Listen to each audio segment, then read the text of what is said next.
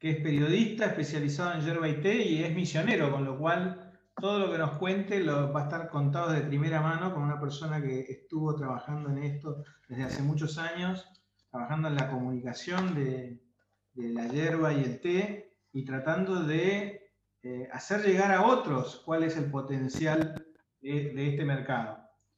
Eh, bueno, a ver, arranquemos por esto, ¿no? ¿Por qué Misiones es el lugar para la hierba y el té? La verdad es que corresponde mirar un poco la historia, reconocer que, la yerba mate es una, más que una planta, es un árbol, y si bien hoy es un árbol de cultivo o una planta de cultivo, o en definitiva un cultivo perenne, porque son arbolitos que pueden vivir 80 o 100 años a campo, son árboles nativos, entonces este, son oriundos, originales de, la selva paranaense, son originales de, de, la vieja mata atlántica que se fue eh, recortando, desapareciendo, que incluía al Brasil, al Paraguay y naturalmente el norte argentino, inclusive una lengüita del norte de Uruguay, caracterizado por, por el perfil de los suelos, tierras coloradas, que de hecho cada vez que uno menciona las palabras tierra colorada refieren un poco a la provincia como una marca de la región, pero hay tierra colorada mucho más allá de la provincia de Misiones, hay por lo menos 500, 600 kilómetros rumbo al Atlántico, camino a Brasil con tierras coloradas, este, Paraguay tiene buenas tierras coloradas también, el norte correntino, entonces esa, esa región paranaense muy guaraní, muy históricamente guaraní, muy biodiversa, tiene, presenta en la historia el árbol de la yerba mate, conocido científicamente como Ilex paraguariensis, y en ese registro histórico de la ciencia refiere a la región del, Paraguay eh, como una región vasta, inclusive mucho eh, anterior a la propia República del Paraguay, eh, inclusive previo a, los virreinatos, ya se conocía esta región como Paraguarí, como, bueno, con distintas palabras este, en guaraníes que no los quiero mezclar, pero anclan claramente en la, en la región, en, la tierra colorada, en el terruño, en el monte. Por eso es que Misiones se ha caracterizado por sostener sus montes de cultivo históricamente, pero sobre todo sus montes nativos. Es una provincia que tiene, chiquitita, chiquitita, tiene 3 millones de hectáreas en su totalidad.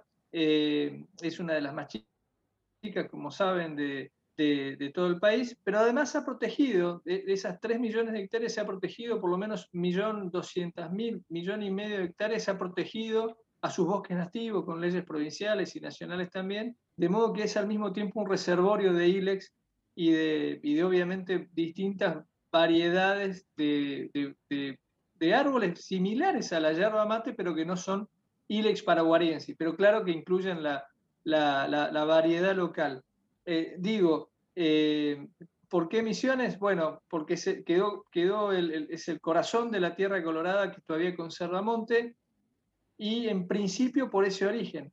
Y en segundo lugar, no menor, porque desde, no, no 100 años, pero desde buena cantidad de años a esta parte, yo diría 80 años a esta parte, poquito más centrado el, el cuarto del siglo pasado, 1930, 1940, el, país, cuando la provincia de Misiones todavía no era una provincia, sino que era un territorio nacional, ustedes saben que las provincias para poder eh, reconocer su autonomía como provincia necesitan tener una buena cantidad de habitantes, por lo menos 200.000, 300.000. La última, la última región que consiguió este, consolidarse como provincia fue Tierra del Fuego, pero antes fue, bueno, Misiones, que era un territorio eh, administrado por capitales correntinos o por los correntinos en particular por la provincia de Corrientes. Pero lo cierto es que el Estado Nacional entrevió la posibilidad de armar una colonización en Misiones, precisamente por un territorio con poca población, y entre los acuerdos con, con, quienes tenían la intención de invertir o de afincarse en la provincia de Corrientes, entre los acuerdos era, yo te doy, te cedo 25 hectáreas para que colonices, pero me das 10 de yerba mate, hablo, insisto, de hace casi 100 años atrás, eh, administrada esa gestión por el Estado Nacional para colonizar y para poblar la provincia de Misiones, a cambio de hectáreas de yerba producida, eh, y de esa forma la, la, provincia consiguió tender al autoabastecimiento de yerba mate nacional, porque hoy es muy fácil suponer que Misiones es la principal provincia productora de yerba del país y del mundo, junto con Corrientes, por supuesto, Corrientes produce poquito, pero hoy es muy fácil, pero sin embargo muy difícil suponer que alguna vez importábamos yerba mate del Brasil y Paraguay, prácticamente la totalidad. Insisto, pese a que es un árbol guaraní y, que, la región tenía, eh, obviamente, bosques nativos de Ilex paraguariensis en su, en su interior. Pero los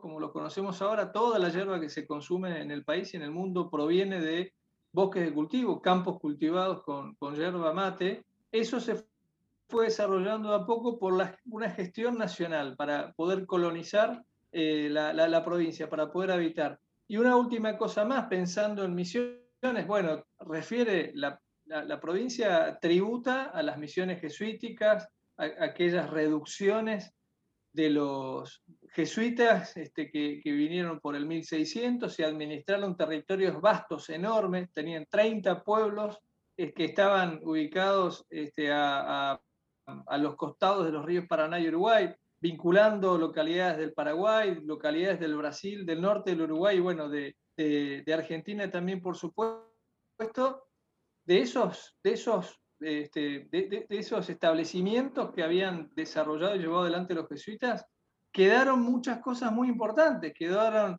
quedaron tecnologías de germinación de las, de las, de las semillas, de yerba mate, las primeras eh, los primeros bosques de cultivo, a mí me gusta suponer del país, porque eran plantaciones que, recién entraban a campo sin otras experiencias en el mundo.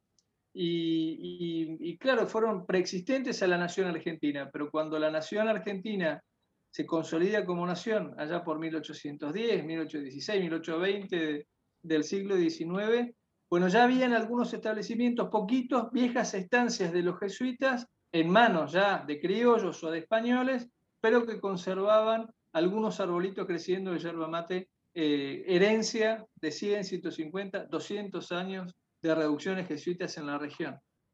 Pero para, finalizar esta entradita, no, los quiero aburrir demasiado, pero es muy interesante, eh, decir nada más que el país decidió colonizar, poblar la provincia de Misiones, eh, cediendo chacras de 25 hectáreas, una quinta diría yo, con,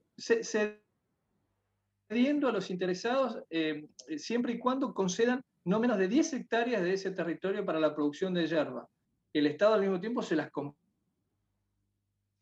compraba. Con eso consiguió la Argentina revertir, tener autoabastecimiento, pero algo muy importante que caracteriza a la provincia de Misiones, porque a la hora de pensar cómo es Misiones o la provincia productora de hierba, e, ese impulso, esa política de gestión estatal para poblar la, provincia trajo a mucho inmigrante de, los países de la Europa del Este corriendo de las guerras mundiales.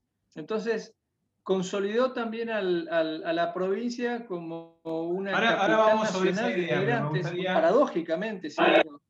Sí. Me gustaría repasar dos cosas. Sí, uno, uno que me gusta mucho esta idea que yo no tenía presente, de cómo la yerba mate está atada a, la consolidación de la provincia misma, ¿no? Como eh, todo esto que estás contando de que se pobló a partir del fomento de la producción de hierba, es como que, estuvo muy enlazada la, provincia con eso, con, con, la hierba mate como producción. Pero por otro lado, también la otra idea que me gustaría que repasemos es esto de la, la antigüedad del consumo de mate, ¿no? Que viene desde los pueblos guaraníes, pero también en la colonia un enorme desarrollo. Sí. Eh, vamos, si, tuviéramos que poner un punto de encuentro, las misiones jesuíticas o las reducciones jesuíticas o, los procesos de, evangelización de los jesuitas eh, posicionaron a la provincia de Misiones y muchas de las localidades que todavía hoy existen fueron fundadas por aquellos jesuitas hace 400 años. Ya tomaban mate. Los jesuitas vinieron y consiguieron el desarrollo del cultivo. Parece mentira, pero eran árboles nativos acostumbrados al amparo del monte que de golpe fueron eh, de, las semillas consiguieron germinarlas, ese proceso de fecundación de la semilla parece simple en las naranjas, pero en la hierba era complicado. Hay, hay muchas especies que, no, no, tan fácilmente germinan, inclusive se habla de que a los jesuitas le ha costado varios años conseguir la, el proceso de germinación y que una semilla de hierba puede hasta demorar un año para poder germinar. Afortunadamente con el tiempo se ha conseguido otro tipo de desarrollo para clonar las mejores selecciones de plantas, pero en aquel momento la tecnología era a partir de la semilla de hierba. Entonces consiguieron ese desarrollo, consiguieron probar a campo las mejores variedades de, las distintas siglas y creyeron en que había ahí además un fundamento económico y comercial muy importante. Pero antes de los jesuitas a estas tierras, llegaron los franciscanos. Los franciscanos que, cuya, cuya identidad visual, podemos decirlo así, o arquitectónica, se expresa en la Catedral de, San Francisco en Córdoba y se expresa en Itatí, acá cerca en la, región, que es el norte de Correntino, con una vasta catedral que la conocemos bien, eh, que, es un santuario muy milagroso, pero que no es jesuita y que, que llegó con una corriente evangelizadora previa que, fracasó, vamos a decirlo así. Los jesuitas trajeron, además de, mucho conocimiento y mucha tecnología, la, posibilidad de, la alimentación y de fusionar la alimentación originaria. Le dieron a la cultura guaraní histórica, a esa manera de consumir las hierbas que tenían los, guaraníes, le dieron sustancia, fundamento, tecnología, metodología y, procedimientos que desconocían obviamente también los, guaraníes. A ver, el manejo del fuego sistemático, el manejo del cuidado del agua, además otro tipo de fusiones en la alimentación, la presencia de la leche, después la presencia de la leche mezclada con el almidón de mandioca guaraní deriva en la chipa o el chipá, que también es un, alimento muy emblemático de la región, viene junto con el mate y también transita un derrotero de por lo menos 400, 500 años. Pero la yerba, si tuviéramos que poner un punto de encuentro, podemos decir, bueno, con la llegada de los jesuitas a fines del siglo XVII, 1600 y, algo de años, más o menos por ahí arranca esta historia fascinante de una nación yerbatera preexistente a los estados, a las repúblicas y obviamente a la, a, la República Argentina y a la provincia de Misiones, que, que bien como, como decís Diego, eh, se, se, colonizó gracias a la yerba mate, incrementó su población gracias a la yerba mate y hoy prácticamente no hay región en la provincia, esta chiquitita que tenemos, eh, sin, sin una planta de hierba creciendo en un lote, aunque sea de poquititas hectáreas, bien difícil de dimensionar para un país que tiene no menos de 20 millones de hectáreas de soja. Imagínate, una república que tiene 20 millones de hectáreas de soja que toma mate de 150 mil hectáreas de hierba en Misiones y 25, 30 mil hectáreas de hierba en Corrientes. Es, parece un chiste. Sin embargo, es la, es este, el, país agrícola que en definitiva, eh, bueno, hoy, hoy todavía eh, presenta peculiaridades y características que hacen que, que, la bebida nacional por excelencia y transnacional, histórica y prehistórica, eh, se sostenga a partir de una comunidad de 10.000 productores en solo 150.000 hectáreas. Me gustó. ¿Me seguís, Diego? me gustó tu idea de la nación yerbatera, ¿no? Previa a otras naciones. Me pareció un concepto muy interesante. Che, y hablemos un poco de, como si fuese la segunda etapa, que es esta, la de los inmigrantes. cómo, cómo influyeron un poco en, en el desarrollo de lo que es la industria actual, ¿no? Mirá, hace poquito el 7 de junio se conmemoraron 100 años del asesinato, así se dice, de eh, quien por entonces era, y en la historia tuvo mayor valor, uno de los principales visionarios de las nuevas tecnologías de la elaboración de la yerba del siglo pasado. El 7 de junio de 1921, dicen las crónicas, que durante la primera huelga obrera del país que aquí tuvo eh, como consecuencia la, primera huelga de empleados de la, de, la, elaboración de la yerba, no de los cosecheros necesariamente, sino de los, los, los empleados y obreros vinculados a la se cansa de la hierba, la molienda de la hierba, pero dice la crónica que, que, lo asesinaron porque era uno de los precursores en las nuevas tecnologías, para secar hierba y para eh, envasarla, molerla y estacionarla. Nuestros mates, los mates que tomamos hoy tienen por lo menos entre 10 y 12 meses de, mínima de estacionamiento, caracterizan el perfil del sabor y los colores y bueno, la experiencia sensorial completa de, de la hierba. Es importante tenerla en cuenta también al momento hablar. Estamos tomando mates que tiene por lo menos un año de, trabajo atrás. Eh, pero en principio, ¿qué quiero decir? Era un inmigrante de origen suizo, o más bien sueco, perdón, de apellido Stevenson, Alan, Stevenson, eh, y lo que quería, decidió invertir en la yerba mate en Argentina, viniendo este, de Estados Unidos cuando iba a invertir en Sudáfrica, dicen por lo menos las historias. Él creyó que la yerba mate como alimento era el té de los jesuitas y tenía un enorme potencial. Y en esa historia se cuentan un montón de historias de otros tantos eh, emprendedores que confiaron en que la yerba era el alimento del futuro, era el té sudamericano del futuro. Y por eso hoy encontramos marcas vigentes, establecimientos vigentes, que sostienen cuatro, cinco generaciones ya activas de, de desarrollo. Por ejemplo, el grupo Las Marías, que tiene casi 100 años, el grupo de la cooperativa Liebig, que eh, envasa con la marca Playadito, que hoy es la que más se consume en el país, o la familia Sichowski, que es este, bien conocida después de cuatro generaciones con la marca Amanda. Eh, las grandes marcas tienen, inclusive las cooperativas, que es otro modelo de acción muy propio de la, de la zona, tienen eh, un derrotero que está acercándose a los 100 años y, que está muy marcado por, esos, por esa llegada de los primeros colonos de, de, las Europas del Este, digo. ¿Y, por qué digo? Porque la, primera colonización que se conoce,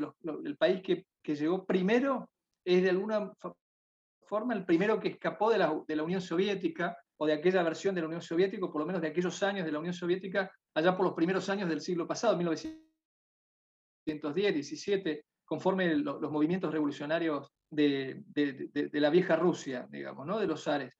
Llegaron los ucranianos como, como punta de lanza y detrás llegaron el resto de los vecinos. Este, bueno, los, los, polacos, eh, obviamente llegaron los alemanes, los austríacos, los suizos, que hicieron un desarrollo muy, muy, muy grande, y ellos le dieron mucho, mucho perfil a, a las localidades, hoy todavía conservan inclusive sus idiomas y, muchos de sus hábitos de, producción y de consumo. En sus comidas, en sus cocinas se, nota ese tributo histórico de cuatro o cinco generaciones y, y, fusionaron esta paradoja, pues es un producto muy misionero, digamos, en el sentido de que deviene de la cultura jesuita, es un, es un árbol muy guaraní, que, que tiene además otra, otro elemento muy simpático, eh, en guaraní, al, árbol de la yerba mate se lo conoce como KA, o sea, C y doble A, un tilde en la A, digamos, ¿no? KA.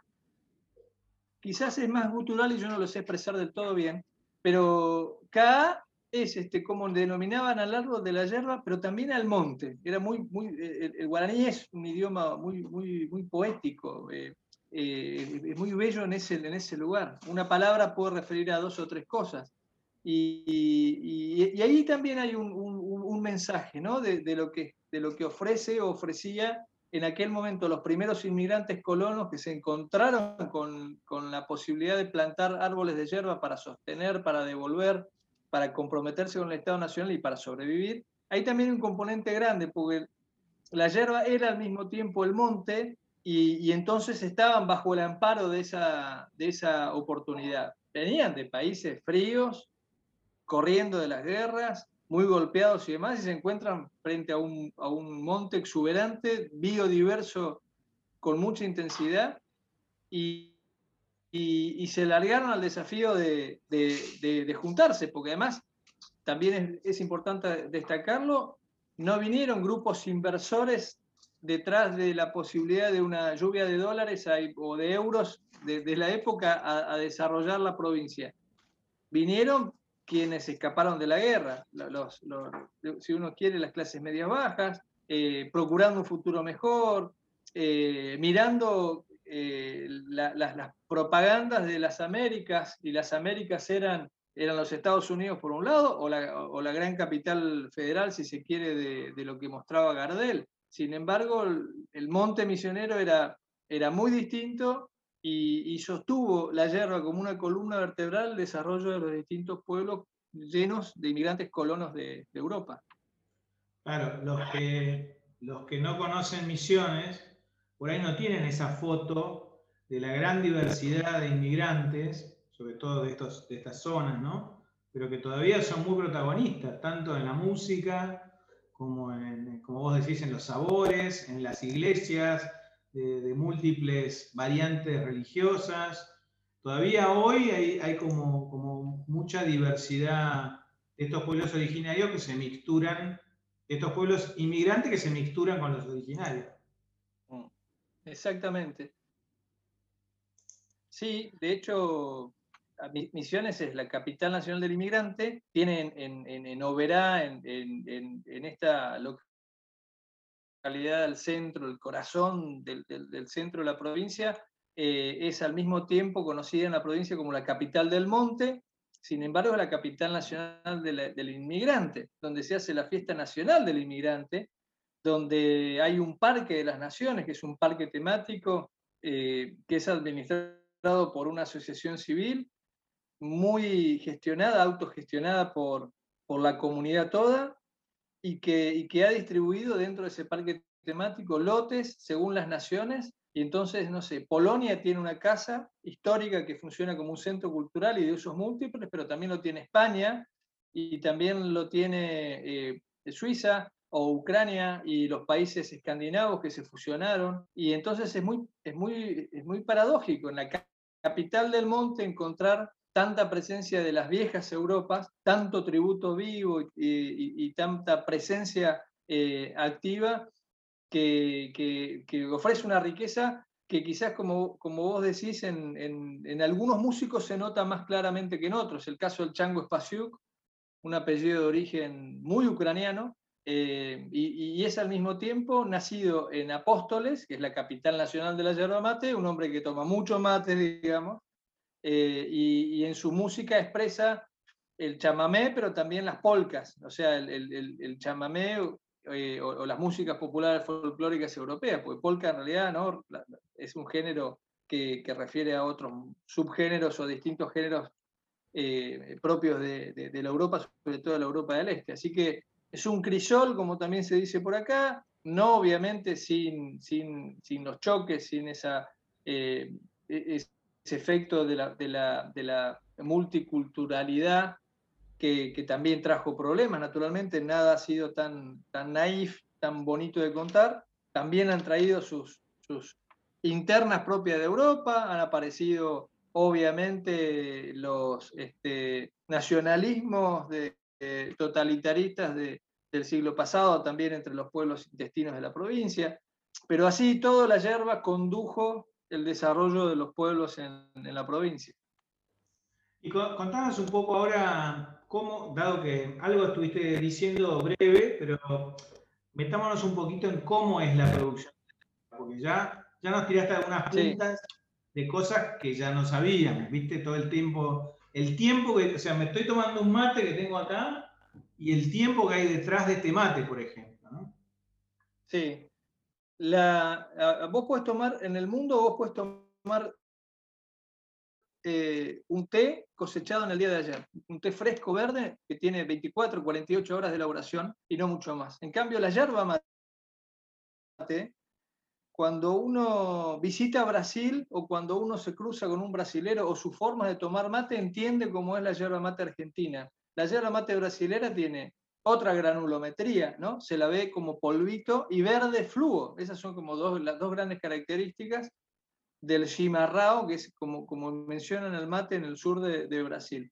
¿Por qué? Bueno, la yerba mate originalmente se consume al modo argentino o del modo uruguayo. El modo uruguayo un poco más despalado, hojas un poquitito más grandes eh, y con hábitos muy parecidos a los argentinos, pero siempre y cuando se pueda comprar del, del, vino eh, una yerba mate estacionada por lo menos 10 o 12 meses, que es en ese periodo de, si uno quiere, de, guarda en, en el ámbito de los vinos o de conserva, la yerba adquiere su coloración verde pálida amarilla, el polvo se termina de estacionar, es sencillamente por, por, por una condición eh, exclusivamente del paladar argentino, no por otra eh, no, no, por, otra razón ni económica comercial, no es que valga más una yerba estacionada 24 meses, no por ahora por lo menos, como sí pasa en los vinos, los vinos de guarda, o acaso en los tés, los hay ciertos tés que tienen muchos años de, de guarda acaso en la China y, requieren otro valor,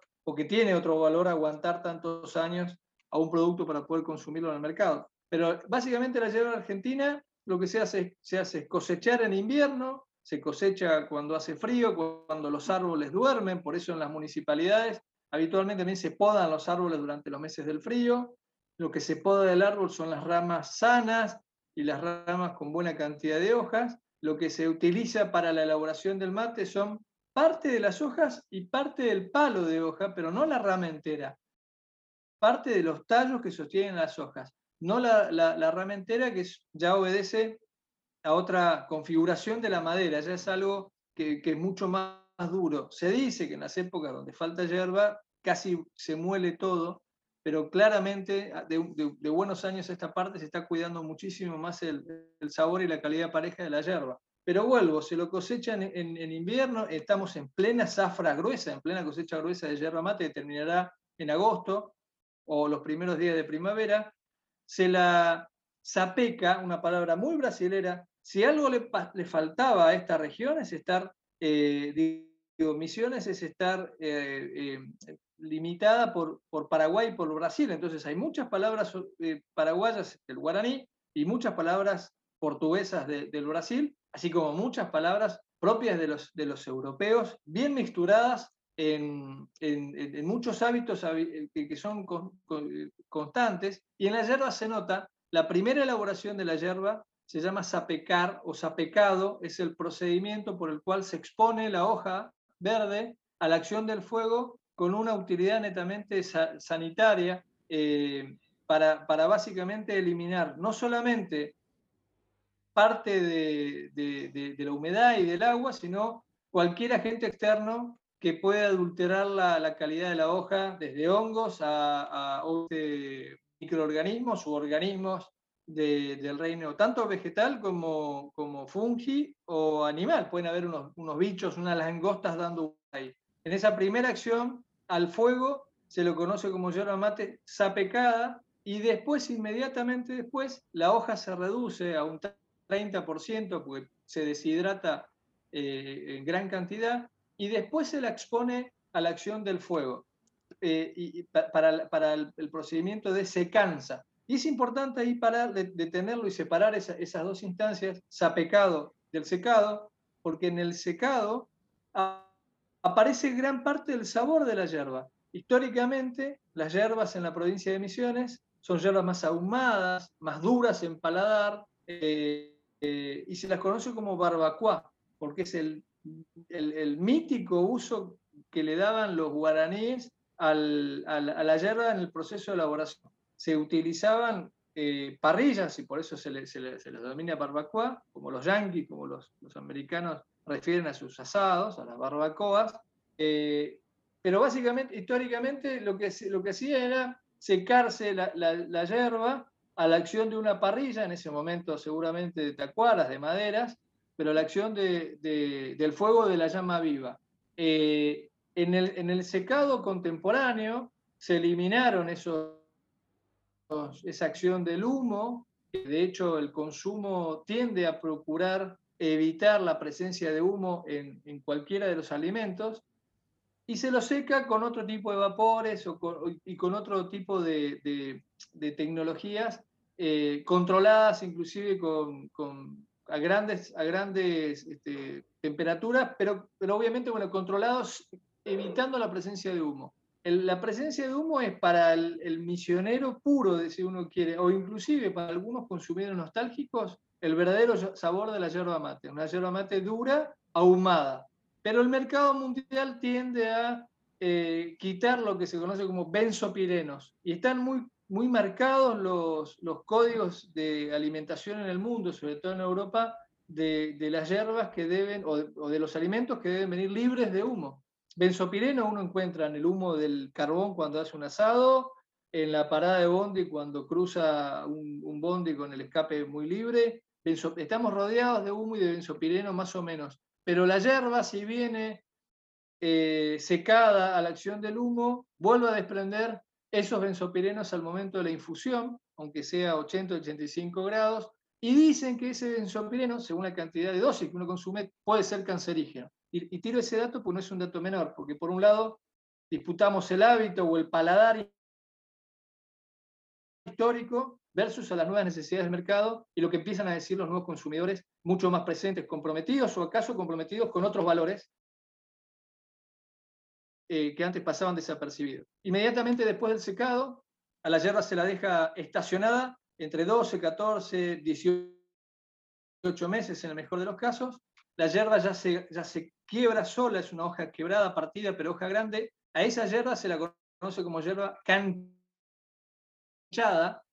porque queda eh, estacionada en unos enormes depósitos eh, bajo, bajo, bajo control de temperatura también, pero básicamente cerrados, hay establecimientos que consiguen acelerar los procesos de la hierba canchada para poder moler antes y servirlas, pero básicamente la hierba canchada es importante que se diga, tiene hoja grande, no alcanzó la maduración total en sabor, la molienda sigue, sigue un paso posterior y, se conoce la hierba canchada en el mercado para tomar tereré. Es una hierba que en los últimos tiempos inclusive fue reconocida en el Código Alimentario Argentino como una hierba apta para el tereré. Según el Código Alimentario Argentino, la yerba mate es la yerba mate sapecada, secada, canchada y molida con una granulometría especial, distinta de la uruguaya. El tamaño de las hojas tiene que tener unas características propias. El polvo de la hoja o del palo constituyen la, la yerba mate, no es un excedente, no es agua, no es un aditivo, sino que complementan el sabor, le dan la espumosidad y cierta intensidad, inclusive le dan aroma,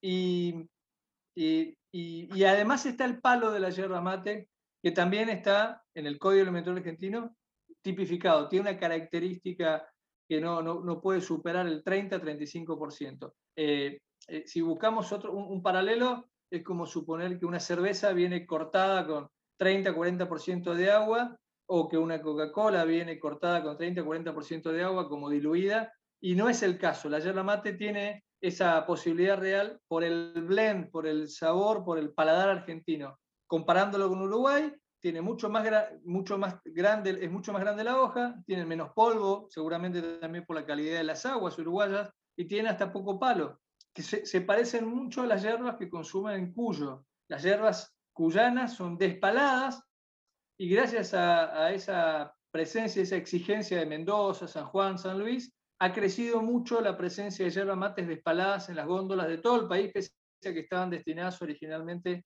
a Cuyo. Y para terminar, para comparar el paladar argentino con el brasilero, bueno, vuelvo a, Brasil. Brasil tiene una yerba fluo, muy fluo, si la buscan, es muy llamativa, se pone, es muy verde, fluo, como, como quien muele césped o muele lechugas, y además muy finita, que casi, que, que no es apta inclusive para nuestras bombillas. ¿Por qué? Y la historia dice que Brasil se quedó sin hierba y entonces la poca hierba que había era demandada por los consumidores que se adaptaron, dejaron de consumir hierba estacionada, no aguantaron 12 meses y, y compraban lo que había. Así que definieron otro perfil, otro paladar y hoy los brasileños eligen esa hierba mate que encima se compacta mucho en el mate, en el recipiente y también se compacta mucho en el packaging, en los paquetes se ven como grandes ladrillos eh, y que claramente difieren de la, de la, de la yerba mate argentina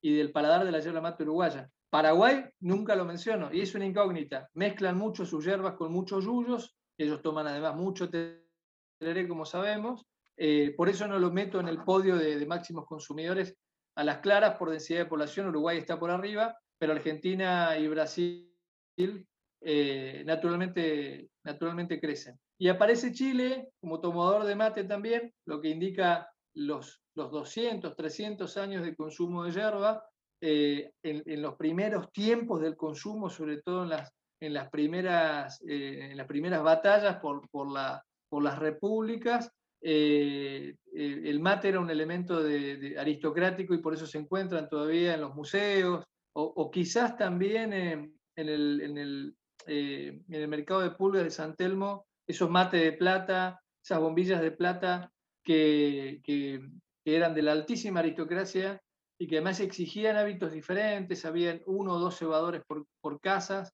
eh, solamente encargados de cebar, de cebar el mate. Y, Chile eh, quedó con aquella vieja, aquella vieja costumbre y hoy empieza a crecer de nuevo. Tiro el dato porque se está hablando mucho del potencial chileno de irrumpir en el, en el mercado sudamericano de consumidores y no de productores de hierba que pueden afectar a la actual comunidad yerbadera argentina. ¿Venimos bien, Diego? Nos diste como un, primer parámetro de las, variedades de hierba, ¿no?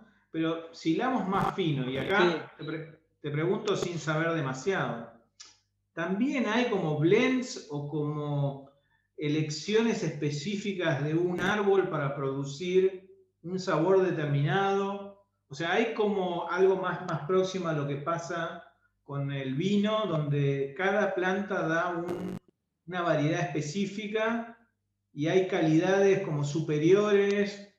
Eh, ¿Cómo es un poco esto? Es interesante lo que decís. Mira, en el mundo del té se conocen eh, presentes en el mercado local eh, mundial solamente dos variedades de camelia, que son las plantas del té.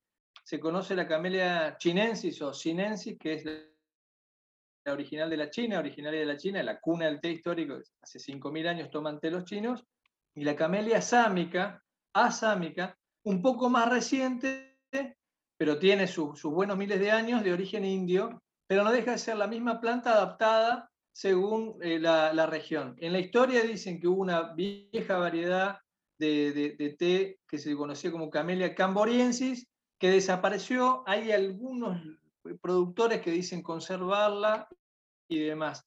Eh, ¿A dónde voy con todo esto? el té es el mismo que hay en la China, si no es por el terruño que lo caracterizó o por el terroir, por los modos de elaborarlo, eh, es la misma planta. En la hierba pasa lo mismo, es el mismo árbol, es la misma Ilex paraguariensis, que según la región, esos, esas definiciones de denominación de origen o de indicación geográfica están en plena tensión y vale la pena destacarlo. Si se destaca por, efectivamente por latitud, como en el té, o sea, por terruño, se, la, eh, se, la, se la tipifica, como vos decís en el vino, un poco por localidad. El vino tiene de algún modo eh, una vieja categorización, el viejo continente y el nuevo continente, y en el nuevo continente empiezan a aparecer los varietales más fuertes, este, Malbec en Argentina, como sabemos, bien consagrado, la Bonarda que empieza a crecer o no, el, el, Tanat uruguayo que quiere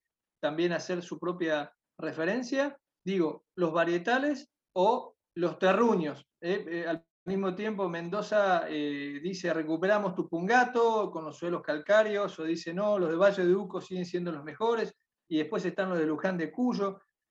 Localidades que están próximas encima, 100, 150 kilómetros, no distan mucho más de eso. Y en la yerba aparece para el consumidor ordinario, para cualquiera de nosotros, que es la misma y que aunque haya localidades de hasta 400 o 500 kilómetros en todo el radio que produce yerba, parece que estamos tomando la misma. Y la verdad es que hay que ordenar ese lío, digo, y me parece que, necesita una gestión estratégica eh, profunda porque el, tomador de mate toma mate, pero más tarde o más temprano se encuentra con el universo de los vinos según la hora o de las cervezas artesanales que también eh, refieren su, propio lío, que en definitiva entrenan a los consumidores, ¿no? Tienen un, un entrenamiento en el hábito de consumo que más tarde o más temprano va a afectar a los tomadores de mate también.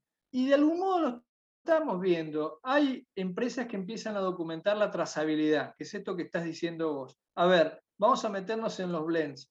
Tarahui, yo te menciono marcas al pasar, pero de las que más me consta el, trabajo que hacen. Tarahui es una marca que en teoría siempre se jactó de sostener una yerba mate pareja, en, eh, compres de donde compres en, en, todo el país o en el mundo. Sin embargo, es una yerba que tiene un blend de siete orígenes del, del, mismo árbol. Siete orígenes, siete lotes distintos. Digo, del mismo árbol, quiero decir, de la misma Ilex paraguarensis. En su mezcla Taragüí mezcla lotes de cosecha de invierno con lotes de cosecha de verano, con lotes de la zona de monte más, este, con hierbas más intensas o hierbas más suaves que son más, más eh, que tienen menos cafeína, que son hierbas de campo, y así arma su, su propio blend, y en ese blend involucra hierbas de terceros. En cambio, el mismo grupo Las Marías sacó su propia versión premium, que es la Merced, que digo, premium en su momento era muy líder, hoy hay varias premium en el mercado afortunadamente, eh, y la Merced, según el grupo Las Marías, era una hierba de origen netamente controlado. Decían, esto no es un blend, es envasado después de una cosecha exclusiva de este lote que nosotros podemos certificar que viene absolutamente todo de acá. En ese caso podemos decir, hay varietal, que es el, el único, de algún modo la Ilex paraguariensis. Podríamos suponer que alguna vez esa yerba mate seleccionada se convierte en un clon o una referencia más tipificada aún que caracteriza más a, a, esa región y que podemos ponerle el, nombre de La Merced. La Merced es una estancia dentro del grupo Las Marías, pero también podemos decir es yerba mate argentina cosechada en tierras de Virasoro, Corrientes, norte de Corrientes, eh, en, tierra colorada y eh, componen esta calidad de sabor que por eso ah, dicen los vendedores son más caras que el, que el, común de las otras hierbas. Y después hay otro ejemplo interesante que es Playadito, una marca que casi no hace marketing, no, no trabaja en acciones de marketing por lo menos tradicionales, maneja sus redes sociales con cierto descuido, o por lo menos sin demasiado, sin demasiado, eh, no sé, sin, sin, demasiadas nuevas tecnocracias o, o mercadotecnias, y, y sin embargo la hierba preferida del, paladar argentino. Hoy playadito, una hierba despalada con muy poquito polvo, con hojas grandes, es la hierba que más se vende en el país como marca. Eh, eh, es, un, es un récord que están ratificando año tras año, casi con un paquete que conocerán, desprovisto de marketing hace por lo menos dos décadas que vienen con un paquete amarillo. Esa fue una decisión de marketing originaria que les trajo muchos líos, porque en góndola decían los viejos consumidores de mate 20, 25 años atrás, de que se parecía a un paquete de harina y entonces no refería al paquete de hierba. Sin embargo, el paquete amarillo se distinguió y hoy es al mismo tiempo la marca preferida y la más cara en góndola, paradójicamente, de las hierbas eh, eh, tradicionales, sin demasiada selección especial y, y sin trazar el origen. Playadito puede decir, nosotros armamos nuestro blend, nuestra marca, con hierba propia, pero también mezclamos con hierba de terceros, inclusive que viene de Andresito, que es la localidad más al norte de la provincia de Misiones, y, y de la, la, localidad más distante para traer hierba al resto del país. Entre la colonia Liebig, que es la localidad correntina donde se produce Playadito y se envasa Playadito y Andresito, hay por lo menos 450 kilómetros. Y esos 450 kilómetros se recorren para poder envasar y completar el paladar o el blend de Playadito. Y, ahí tenemos ese lío de, del blend, del varietal.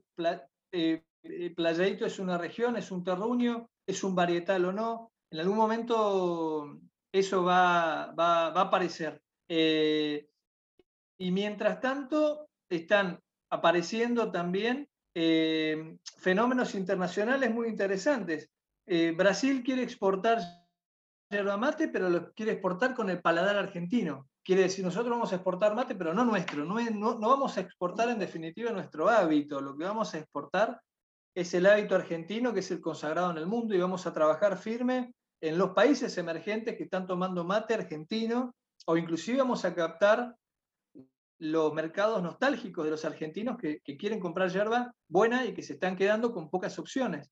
Paraguay, hace poco, está exportando mucho también, se encontró con la posibilidad de lanzar un blend con la marca Colón, que es una marca muy reconocida del Paraguay, eh, en, Londres, en Inglaterra, e, exportó y colocó en el mercado un blend argentino, pero es una marca netamente paraguaya. Y el, paquete, de hecho, refiere a la industria paraguaya, pero paladar argentino. Entonces, si uno pudiera suponer, en términos generales, como para ir concluyendo, si hay un blend, es, corresponde al al paladar argentino. ¿Qué prefiere el paladar argentino? Hierbas despaladas, suaves, de, campo, hojas grandes con poco polvo y con poco palo, con, o con nulo palo en lo posible también, aguas eh, que, contaminan o que adulteran mucho, tal el caso de, de, Cuyo, por eso hoy lo mencioné, de Mendoza, son aguas muy duras, inclusive Buenos Aires también las tiene,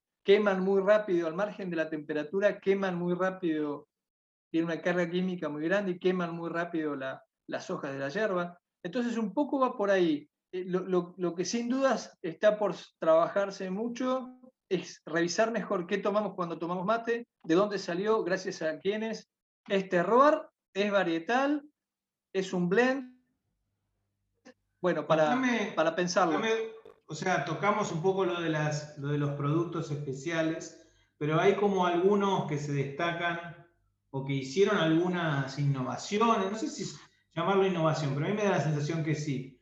Tanto lo que fue el desarrollo de Porongo, como quizás un poco lo que hace Ana Park, ¿no? Sí. Bueno, qué tema interesante hablar de la innovación en la hierba, porque seguimos tomando mate con bombilla y parece que, pensarlo de otra manera. Hay, hay, hay, eh, Brasil innovó en el uso múltiple de la hierba un montón, pero no para tomar mate, sino como comética, se metió en, algunas otras bebidas, pero no, no, del modo tradicional. Pero después está, eh, bueno, como vos decís, Porongo es un ejemplo claro de, entender bien a sus clientes, seleccionar bien sus hierbas y trabajar con, materias primas orgánicas o lo más orgánicas posible, porque también hay otro debate sobre qué tanto se puede eh, certificar la producción orgánica en, la yerba mate. Eh, y el otro gran emblema es Anapark. Anapark es un, es un símbolo bien interesante, es una marca muy misionera, emblemática de la localidad de Oberá. Anapark es la, la bisabuela del actual gerente propietario.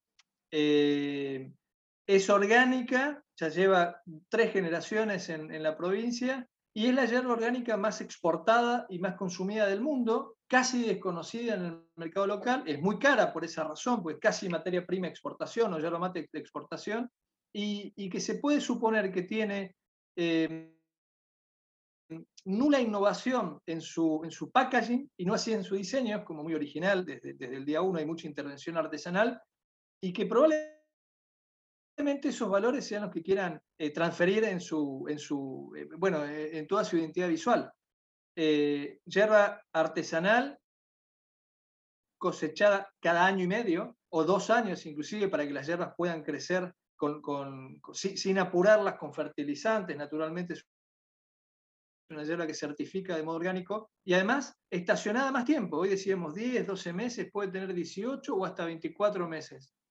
Eh, eh, ¿A dónde apuntan? A un mercado netamente exportador, a, captar las, las, generaciones muy preocupadas por el origen de los alimentos, a ganarle de mano a otras eh, yerbateras que, quieren empezar a transitar ese camino cuando lo venían subestimando. Las grandes empresas hoy no tienen hierbas orgánicas certificadas. Y si se puede hablar de innovación en la hierba, en el consumo, en el hábito de matear con bombilla, son buenos ejemplos. Los ejemplos eh, son ejemplos muy de nicho de mercado, vinculando a, distintos intermediarios, aparecen nuevos actores, eh, cosechas muy limitadas, lotes muy chiquititos y consumidores con, mucha decisión de, abandonar las grandes marcas tradicionales para ir eh, probando nuevas opciones. Quizás el entrenamiento de la industria del vino empezó efectivamente salpicar a, la yerba. Eh, y ojalá que sea, que sea el inicio de un, de, un, nuevo proceso. Argentina además está viviendo lo que es importante, eh, políticamente para pensar. A ver, para, para cosechar un árbol de hierba eh, tenemos que esperar cinco años para que crezca. Lo plantás hoy, tenés que esperar cinco años. Las hojas sabemos que es un cultivo anual. Se cosecha al, año de haber llegado a campo, la, semilla, la siembra. Para el, para el, árbol de la yerba mate hay que enraizar en vivero, de una raíz, tiene que entrar a campo y hay que esperar cinco años para que esté apto productivamente. O sea que hay que esperar, hay que esperar un montón.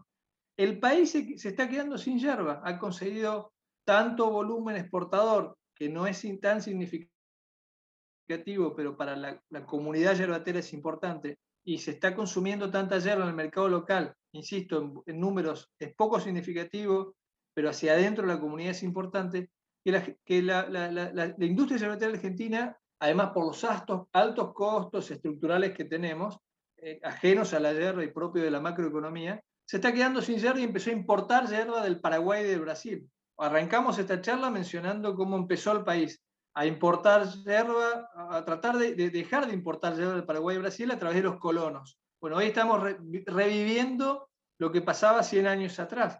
Comprábamos yerba de afuera, la totalidad de yerba de afuera se industrializaba en nuestro país, básicamente en los molinos de, Rosario o, de, los ríos del Río de la Plata.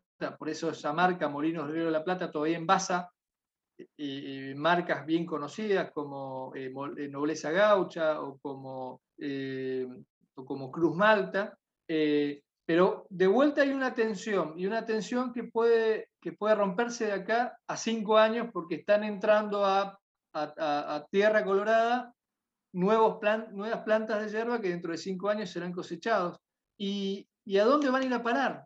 ¿A dónde van a ir a parar? Por eso es interesante trabajar en, una comunidad que tiene no menos de 100 industrias, 120 industrias se calcula, si son los molinos, que, de las que solo 10 tienen más o menos el 70% del mercado.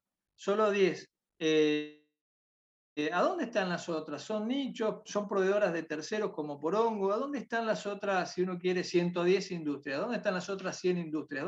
dónde trabajan? ¿Cómo traccionan? Sin, embargo, todo lo que producen lo consiguen colocar como, Ana Park o inclusive como, como Porongo. Yo creo que expresan mucho más que solo el hábito de matear, que en sí tiene un montón de costados muy positivos como alimento, sino evidentemente son, empiezan a ser símbolo de un tipo de compromiso con la tierra y con el origen que, hay que seguir desarrollando. Muy interesante.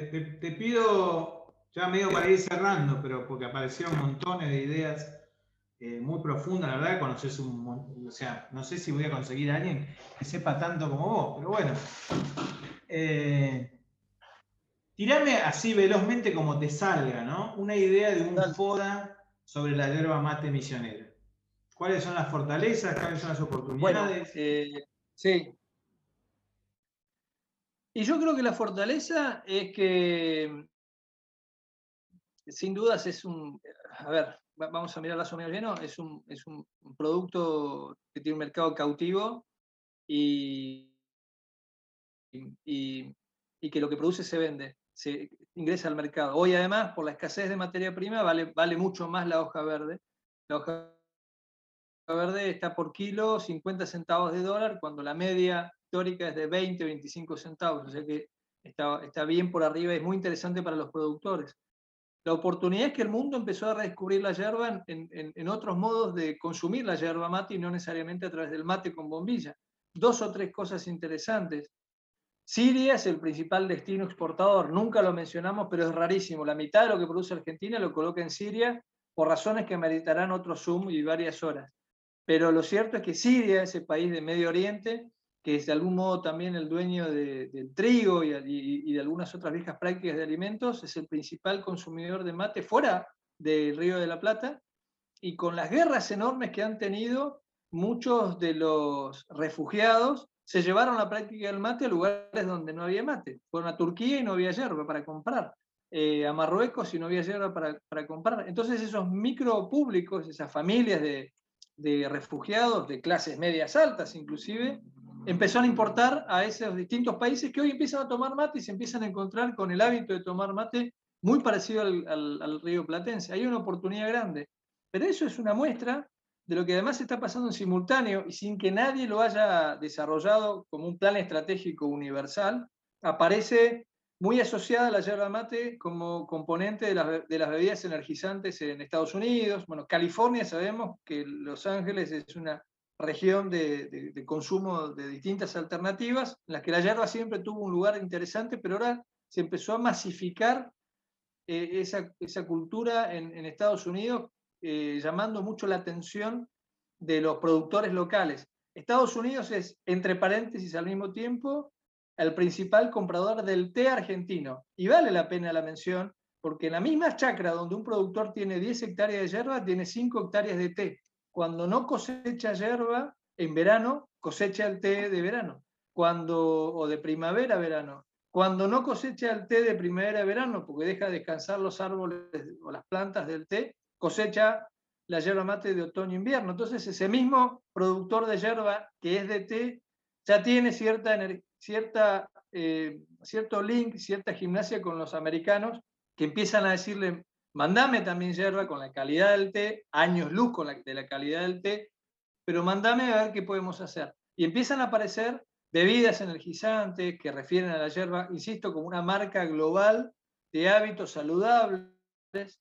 Eh, y, aparece, la, aparece el consumo de cannabis también, que no es un dato menor. Empiezan a aparecer blends que empiezan a meter en Estados Unidos, algo en Uruguay también, de yerba con cannabis, eh, insisto, linkeando con la yerba como un elemento eh, saludable. Y después para hablar de, debilidades y amenazas, bueno, es una debilidad eh, la, la, poca, el poco acuerdo corporativo que hay, si uno quiere, dentro de la industria eh, molinera y yerbatera nacional para poder salir al mundo eh, entendiendo que, que, Chile se empezó a dar cuenta que no tiene una cultura yerbatera importante, que por ahí, ¿por qué no? Se pueden a plantar yerba también en misiones con capitales chilenos eh, y se pueden, pueden llegar a abastecer los mercados, por ejemplo, sirios o de los sirios en su derrotero nostálgico. Y Brasil, que es una, como sabemos, es una potencia, cuando quiere de la noche a la mañana, planta y empieza a exportar el blend argentino, como lo mostró Paraguay también, inclusive con, menos hectáreas. Hay una debilidad para leer rápidamente el mercado, hay una debilidad también en lo que para alguno, para cierta lectura es el, fundamento cultural de la, de la mata argentina. Hay una debilidad, eh, ya que son productores, proveedores de muy poquititas hectáreas, que no tienen tanta cintura como para adaptarse a los nuevos cambios. Y la amenaza, eh, si yo tuviera que encontrar una amenaza hoy por hoy, me cuesta, me cuesta eh, suponerla tan, tan rápidamente, pero el grado a veces de precariedad de los productores de la hierba y de los obreros de la hierba eh, generan eh, discontinuidad y, pueden poner en riesgo la calidad de, un producto noble que se ganó muchísimo respeto y que, y que está despertando, como, como decimos en la fortaleza, una referencia muy, muy clara de su, de, su condición de, de, de superalimento saludable. Eh, una última cosa, se está hablando mucho del origen de las proteínas en el mundo, ¿no? Eh, a costa, a costa de, qué animales o de qué condiciones incorporamos proteínas de origen animal, sean del sector bovino, este, avícola eh, o porcino. También se está hablando de otra P que me gusta mucho referir, que es la, P de los polifenoles, de los antioxidantes. El té verde goza de una enorme salud mundial como principal proveedor de antioxidantes. Es un té eh, que, aporta mucho, mucho eh, el, elemento químico para, para, los conocidos como radicales libres. Eh, pero la yerba mate tiene por, la, por el modo de consumir más aportes de antioxidantes, de los polifenoles como se conoce. Entonces ahí hay una, una gran fortaleza también. Esos mismos consumidores que, se ponen a, cuestionar el origen de las proteínas, también empiezan a buscar orígenes de polifenoles en, hábitos que, pueden garantizar una buena dosis diaria de radicales libres, o mejor dicho, de eh, antioxidantes para convertir los radicales libres, que en definitiva es la fuente de la juventud, mantenernos sanos y, saludables. Así que te dejo con esa mirada que creo que también está empezando a transitar el mundo.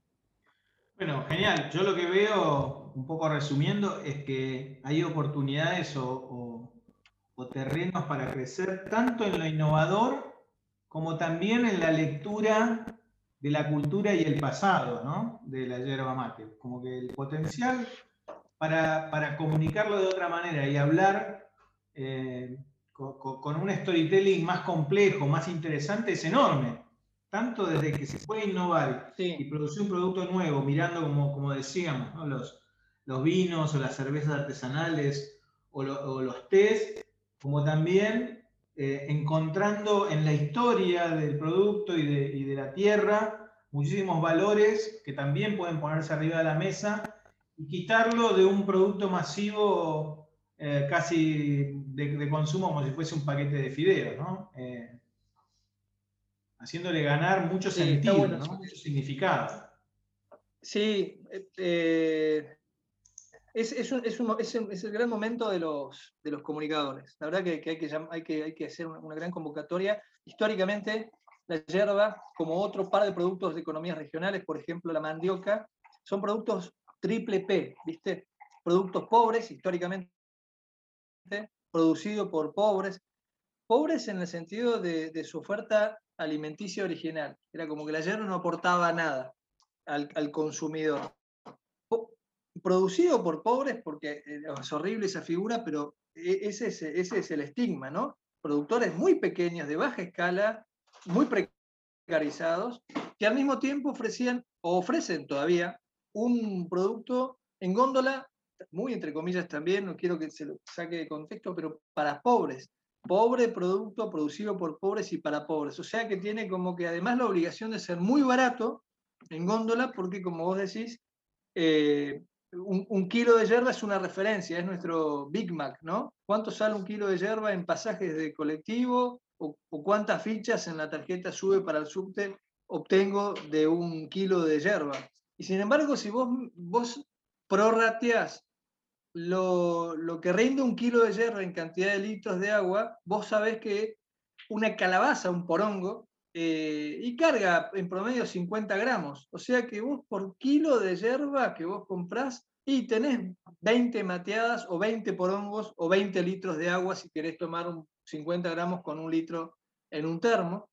O sea que de alguna forma vos podemos suponer que, si, si, un, kilo sale 500 pesos, eh, un termo de mate con, 50 gramos de hierba, un termo de agua con 50 gramos de hierba, te puede estar saliendo, eh, ¿cuántos son? Este, 500 dividido 20, 25 eh, pesos. Entonces, de alguna forma, este, sigue siendo el, alimento más barato como para poder cargarlo en góndola si uno supone que es un camino del agregado de valor para distribuir o desarrollar. Pero sí es importante eh, diferenciar, distinguir, las empresas lo están pidiendo. Hay, insisto, de las 100 industrias, 10 que, que tienen, no vamos a decir concentrado el mercado, pero que lo tienen bien desarrollado hace muchos años. Y hay un grupo atrás, un lote grande, que también está viendo, ejemplo Anapark o Porongo, como decís, y otras tantas muy creativas, que están viendo que hay un consumidor en el país y, y en el extranjero que empieza a reclamar la hierba como, como superalimento. Bueno, Carlos, eh, un paseo larguísimo, pero súper interesante, muy completo por todo lo que hace la yerba mate. Creo que está lleno de información de todo tipo y muchísimas puntas para trabajar, para descubrir, para bucear más. Hubo datos, hubo historia, hubo, hubo datos nuevos, hubo historias nuevas. La verdad que me parece que nos diste un montón de material para trabajar y nos, recompensaste un montón con tu, con tu charla sobre la yerba mate. Así que muy, muy agradecidos y bueno, seguiremos en contacto. Después te vamos a hacer llegar un poco el trabajo que estamos llevando adelante. Diego, gracias a vos y al equipo, hacen mucho por, por, los que vienen y, bueno, felicitaciones por este laburo alucinante que está llevando a cabo. Eh, un privilegio las nuevas guardias del diseño que tengan a, intelectuales, vamos a decirlo así como vos, que, están tan comprometidos. Así que para mí es una, linda oportunidad de devolverte todo lo que hiciste por nosotros por acá y de saber de, vos y tu gente en, lo que estás llevando adelante. Siempre a las órdenes, te mando un abrazo grande y, y bueno, cualquier cosa me Bueno, de nuevo muchas gracias, Un abrazo grande.